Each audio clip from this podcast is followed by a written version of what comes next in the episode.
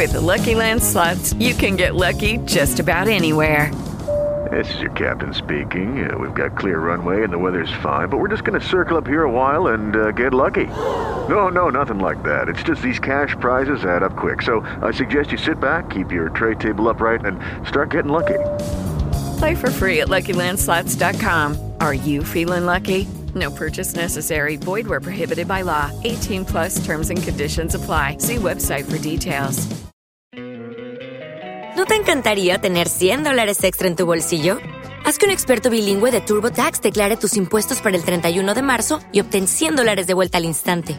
Porque no importa cuáles hayan sido tus logros del año pasado, TurboTax hace que cuenten. Obtén 100 dólares de vuelta y tus impuestos con 100% de precisión. Solo con Intuit TurboTax. Debes declarar para el 31 de marzo. Crédito solo aplicable al costo de la presentación federal con TurboTax Full Service. Oferta sujeta a cambios o cancelación en cualquier momento. Pasados los peores años de la pandemia, el espacio público ha vuelto a convertirse en el lugar donde ocurre la manifestación de ideas y discursos. Las calles nuevamente se han llenado de personas y consignas. Últimamente hemos visto las marchas del movimiento en defensa del INE y también vimos la marcha del 8 de marzo a favor de la vida de las mujeres y otras expresiones que aunque minoritarias no deben perderse de vista.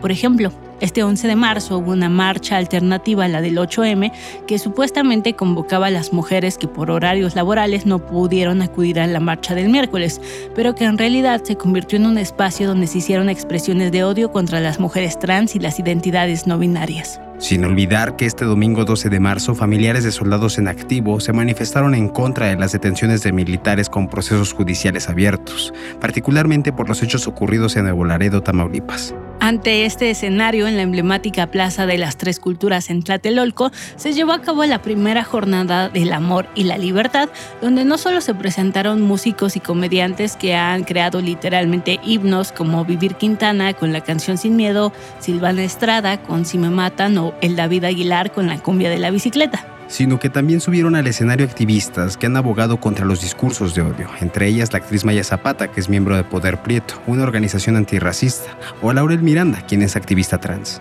Haciendo un llamado contra el racismo, el clasismo y el fascismo, se convocó bajo el lema del amor en un momento de suma polarización y proliferación de los discursos de odio.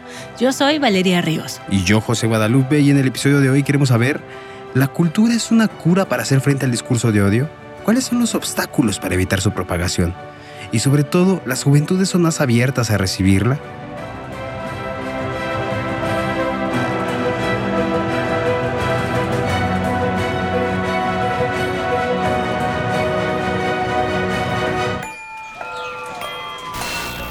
Tribu Política. Tu podcast diario para entender las noticias.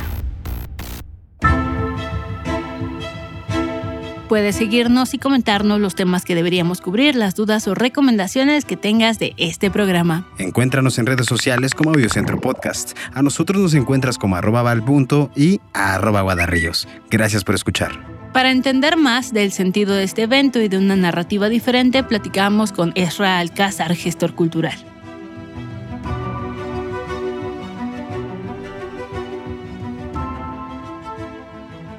Hola Ezra, gracias por estar con nosotros hoy en Tribu Política para platicar sobre las jornadas de amor y libertad que se llevaron a cabo este fin de semana en la Ciudad de México. Esto en contexto sobre la importancia que la cultura tiene en estos momentos tan polarizados. ¿Cuál es tu perspectiva de este encuentro? Mira, hubo una especie de festival por el amor y la libertad, sobre todo musical. Se hizo una, la presentación de tres artistas que a mí me parece que son muy importantes, que están llamando mucho la atención de los jóvenes y que lograron reunir a jóvenes que tienen cierta idea de los derechos, de qué cosas no les gustan frente a las violencias que se están viviendo en la Ciudad de México, frente a algunos posicionamientos de autoridades que podemos calificar de represivas, pero que estos chicos se dan cuenta que es una afrenta hacia sus derechos, hacia los derechos de las personas en la Ciudad de México, pero que a lo mejor no tienen una línea política clara o han decidido desmarcarse del ambiente político, y me refiero político a lo partidista, entonces no han podido unificarse, ¿no? Yo creo que no han tenido esa oportunidad de encontrarse como movimiento, de encontrarse como jóvenes, y creo que lo que sucedió ayer, esas jornadas, permitieron que nos encontráramos, ¿no? No solamente hubo música, no solamente estuvieron Silvana Estrada, el David Aguilar, Vivir Quintana y las Reinas Chulas, sino que también había algunos talleres, ¿no? Había espacios donde podías dejar mensajes completamente libres, había libros. Entonces yo creo que fue un primer saque para que estos jóvenes que son conscientes de los derechos que deberían de tener se puedan encontrar y sepan que pueden unificarse, ¿no? Y la diversidad de ideas que hay. A mí me pareció importante por eso. Esra, ¿cuál es el papel de la cultura para hacer frente a las problemáticas de este momento? donde vemos un fuerte discurso de odio y la propagación de desinformación. ¿Cómo se puede abordar el panorama desde las expresiones culturales? Bueno, es que yo creo que la cultura te permite empatizar con el otro, ¿no? Con el distinto. Y yo creo que ahí es donde radica su importancia. Fue muy interesante, por ejemplo, que dos de las músicas que llamaron más la atención fueron Silvana Estrada y Vivir Quintana, sobre todo con las canciones que hablan de la violencia contra las mujeres pero no solamente cantaban esas canciones las chicas, ¿no? Las estaban cantando también muchos chicos y sintiéndolas. Entonces, este encuentro, esta capacidad de empatizar que nos permite la cultura, me parece que es fundamental, ¿no? Entender lo iguales que somos en las diferencias, ¿no? A lo mejor yo no soy como tú, pero también soy distinto. Entonces, a partir de la cultura nos permitimos encontrarnos con el otro y ver que tiene problemas parecidos a los nuestros o que en su individualidad es igual a nosotros, ¿no? Yo creo que es esa puerta que nos permite conocernos sin tener que vivir lo que está viviendo el otro, sin haberlo experimentado. A partir de la cultura podemos tener ese juego de empatía que a veces pues, no nos damos cuenta desde la vida que llevamos tan solitaria, ¿no? Que podría parecer que a lo mejor a partir de las redes sociales estamos muy conectados y sin embargo no lo estamos. Y encontrarnos en la música, encontrarnos en el teatro, encontrarnos en los libros, creo que te da ese inicio a entender a la otra persona. Por eso era tan variado los grupos de jóvenes que había el día de ayer. Descubrir que los de la UAM Xochimilco escuchan las mismas canciones que los de la Náhuac o los de la Facultad de Ciencias Políticas y Sociales o los de Ciencias o los del Poli sí estamos cada quien en nuestro universo, sin embargo compartimos esos espacios que solamente la cultura nos lo permite. A lo mejor no militamos en el mismo lugar, no votamos por los mismos candidatos, no vivimos las mismas condiciones en las diferentes geografías de la ciudad, sin embargo nos encontramos en la música, nos encontramos en el arte. Los últimos años se ha popularizado el término ternura radical como una herramienta de lucha y sobrevivencia. Este término nació en el feminismo, del performance y de la pedagogía del teatro con la intención de poder trabajar con las emociones de las personas en diferentes contextos, frustraciones y dolencias. Dani de Emilia, una artista que ha trabajado la ternura radical con grupos homogéneos de personas, propone trabajar las emociones de manera política. En el fondo, esta idea propone un giro de 180 grados a la forma en la que se organizan las luchas sociales. ¿Qué tal que no actuamos desde nuestras fuerzas, sino desde nuestras vulnerabilidades? Vamos a una pausa y regresamos.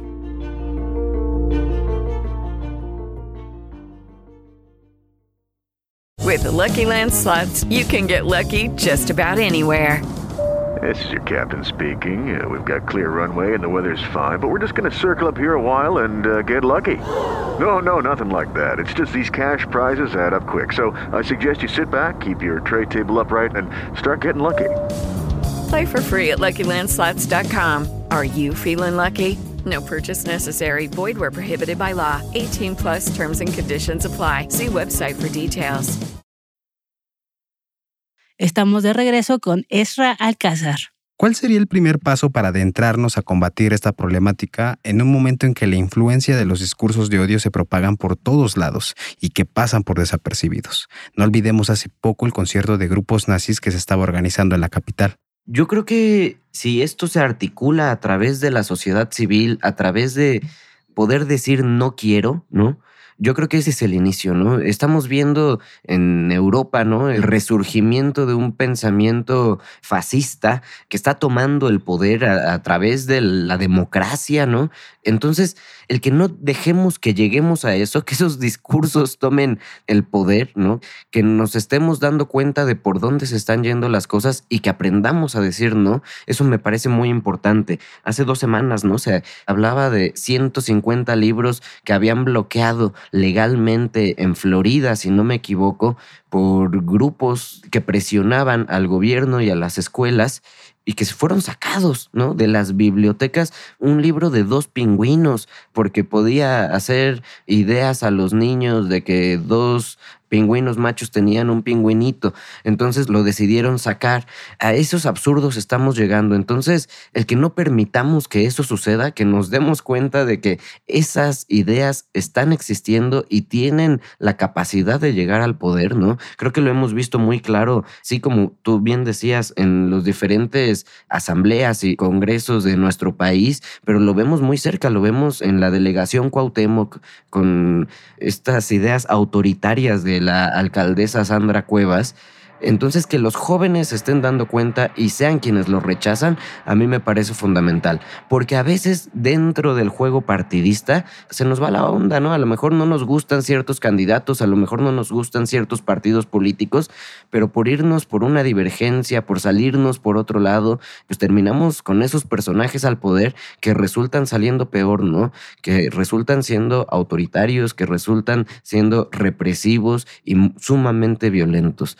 Y yo creo que ya nos estamos dando cuenta y yo espero que los jóvenes que van a votar, que tienen próximas votaciones, sean muy conscientes a la hora de a quién le están otorgando el voto. No, no basta con quejarnos, no basta con ridiculizarlo en las redes, simplemente hay que darnos cuenta de que nuestra participación ciudadana es muy importante y es fundamental para que estas cosas no sucedan, ¿no? Y yo creo que nos estamos dando cuenta bastante, bastante a tiempo para que en las próximas elecciones que tengamos en la Ciudad de México, no permitamos que estas cosas sucedan.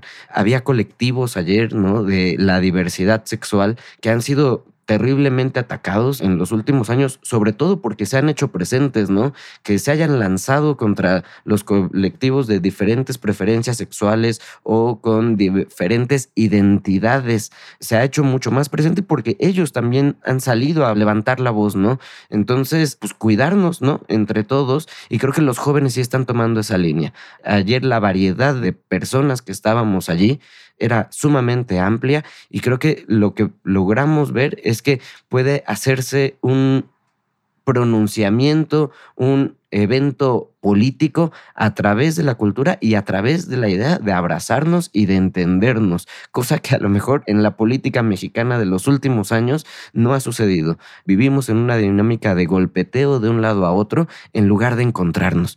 Y el ejemplo que dieron ayer los jóvenes es que se puede hacer política a través del respeto, a través de las ideas y a través de encontrarnos juntos, ¿no? En lugar de pelearme con el otro por lo distinto que somos, encontrar en qué coincidimos, ¿no? Y qué es lo que queremos todos. Entonces, que estos jóvenes lo estén haciendo ahorita creo que nos está abriendo la puerta para algo que puede ser importante. Ezra, al escuchar que percibiste una gran aceptación y unión del festival, ¿crees que este encuentro será un primer paso para realizar distintas ediciones? Hasta donde yo entiendo, es un primer ejercicio, ¿no? Que se seguirá reproduciendo a través de la ciudad en las diferentes alcaldías, así como la Feria Internacional del Libro del Zócalo el año pasado, creo que ya desde el 2021, se intentó llevar a la periferia de la ciudad. La idea es reproducir eventos parecidos claro, más pequeños en las diferentes alcaldías. Muy bien lo decías, ¿no? Creo que la gran parte de la clase política se acuerda de los jóvenes en el momento electoral. Ahí es donde empiezan a ofrecer cosas, a voltearlos a ver. Sin embargo, yo no creo que yo no esperaría por parte de los partidos políticos que volteen a ver a los jóvenes fuera de tiempo electoral. Yo esperaría, por el lado contrario, que sean los jóvenes los que empiecen a presionar y que se den cuenta también que no solamente existe la vía electoral, ¿no? Que no hay que esperar unas elecciones para ser partícipes. Creo que el evento de ayer lo ha dejado muy claro. Actitudes como los jóvenes yendo a bailar danzón hace dos semanas en el lugar donde antes habían quitado a los viejitos danzón Creo que eso es importante, ¿no? Ir tomando el espacio público y creo que algunos jóvenes lo empiezan a hacer. Debe detonar de ellos, ¿no? No podemos esperar a que los partidos políticos lo hagan y también tenemos que entender justamente desde los jóvenes, digamos, desde estas nuevas generaciones, a hacer política del encuentro y no del golpeteo, cosa que ha sido muy complicada, ¿no? Vemos a las figuras jóvenes de la política como diría el presidente, siendo politiqueros, ¿no? Jugando el mismo juego que hemos estado viendo y que eso pues no crea ideas, va creando odio, va segregando, va partiendo las ideas, no crea nada nuevo, no crea nuevas opciones y ahí es donde yo creo que estos jóvenes deberían empezar a participar. Debemos esperar que sea de ellos y también que los partidos políticos se den cuenta de que ahí hay una franja de población muy importante a la cual le están quedando mal, ¿no? Le están llegando tarde. Y ya para terminar, estimado, ¿cuál sería la manera de acercar la cultura a las juventudes? Vemos que también existe un sesgo donde vemos desigualdades para acercarla y que con este tipo de encuentros podemos decir que pues sí existe de otra. Pues es que justo yo no creo que exista una apatía por parte de los jóvenes hacia los eventos culturales, hacia la cultura. Es como tú decías, ¿no? El problema es que se les ha negado porque se ha hecho una cuestión de élite.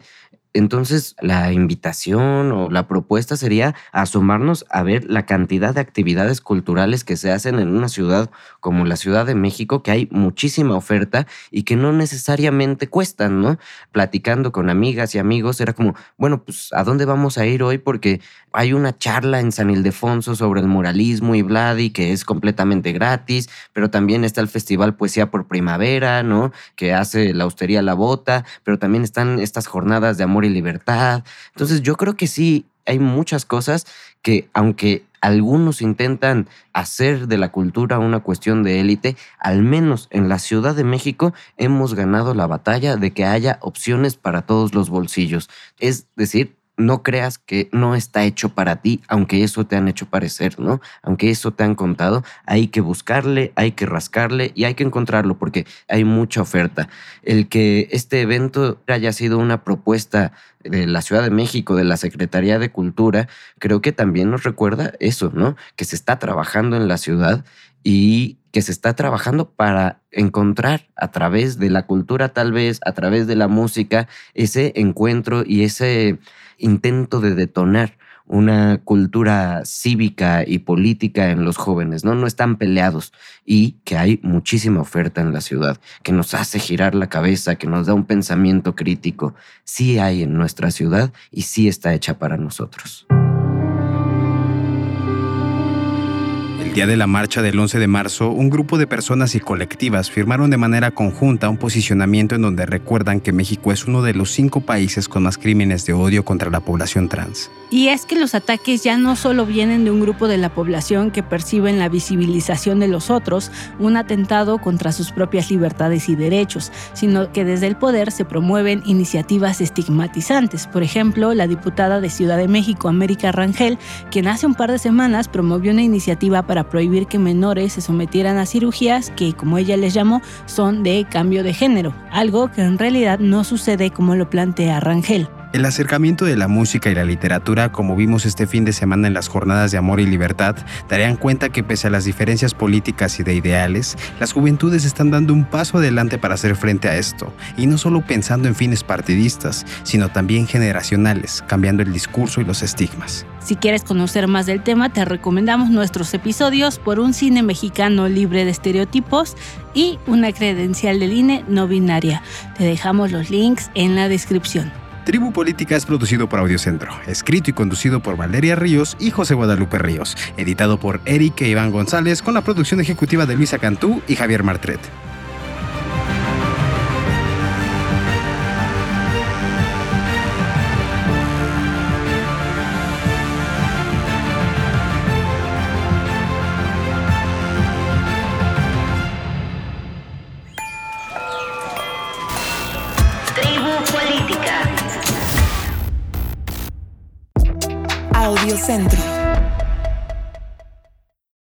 Lucky Land slots, you can get lucky just about anywhere. This is your captain speaking. Uh, we've got clear runway and the weather's fine, but we're just going to circle up here a while and uh, get lucky. No, no, nothing like that. It's just these cash prizes add up quick. So I suggest you sit back, keep your tray table upright, and start getting lucky. Play for free at LuckyLandSlots.com. Are you feeling lucky? No purchase necessary. Void where prohibited by law. 18 plus terms and conditions apply. See website for details. En Sherwin Williams somos tu compa, tu pana, tu socio, pero sobre todo somos tu aliado, con más de 6.000 representantes para atenderte en tu idioma y beneficios para contratistas que encontrarás en aliadopro.com. En Sherwin Williams somos el aliado del PRO.